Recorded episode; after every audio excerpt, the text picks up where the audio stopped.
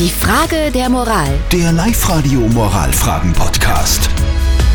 Der Chef zahlt Mitarbeitern, die sich gegen Corona impfen lassen, eine Prämie. Das ist die Frage der Moral, die die Silvia bei uns auf die Live-Radio-Facebook-Seite gepostet, hat, gepostet hat. Und seit Stunden spaltet das irgendwie unsere Hörerschaft. Auf der Live-Radio-Facebook-Seite geht es wirklich zu. Der Tobias schreibt zum Beispiel, also ich würde es sehr begrüßen, wenn mein Chef dieses Angebot macht, solange sichergestellt ist, dass jene keinen Nachteil haben, die sich nicht impfen lassen.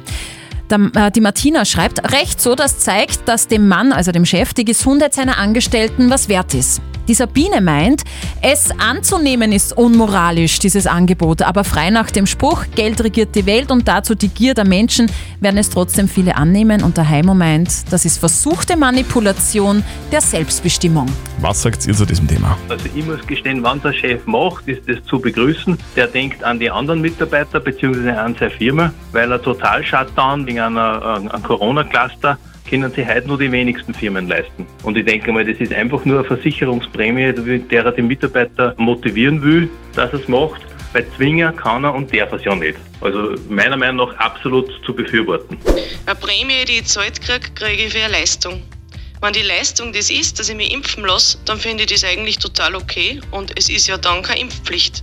Wenn wer also sagt, das war eine Impfpflicht, dann muss ich der Person leider unterstellen, dass sie in gewisser Weise gierig ist. Weil wenn ich mich verpflichtet fühle, dass ich ein Geld annehme, ich muss nicht, somit ist keine Pflicht. Das also nur ein ganz kleiner Teil eurer vielfältigen Meinungen. Wir haben natürlich auch unseren Moralexperten Lukas Kehlin von der katholischen Privatuni in Linz zu diesem Thema befragt. Er sagt, Von Zwang kann man hier nicht reden, wenn ein monetärer Anreiz geboten wird, sich impfen zu lassen. Denn damit ist niemand gezwungen, es zu tun. Er erfährt auch keinen beruflichen oder privaten Nachteil dadurch, wenn er es nicht tut.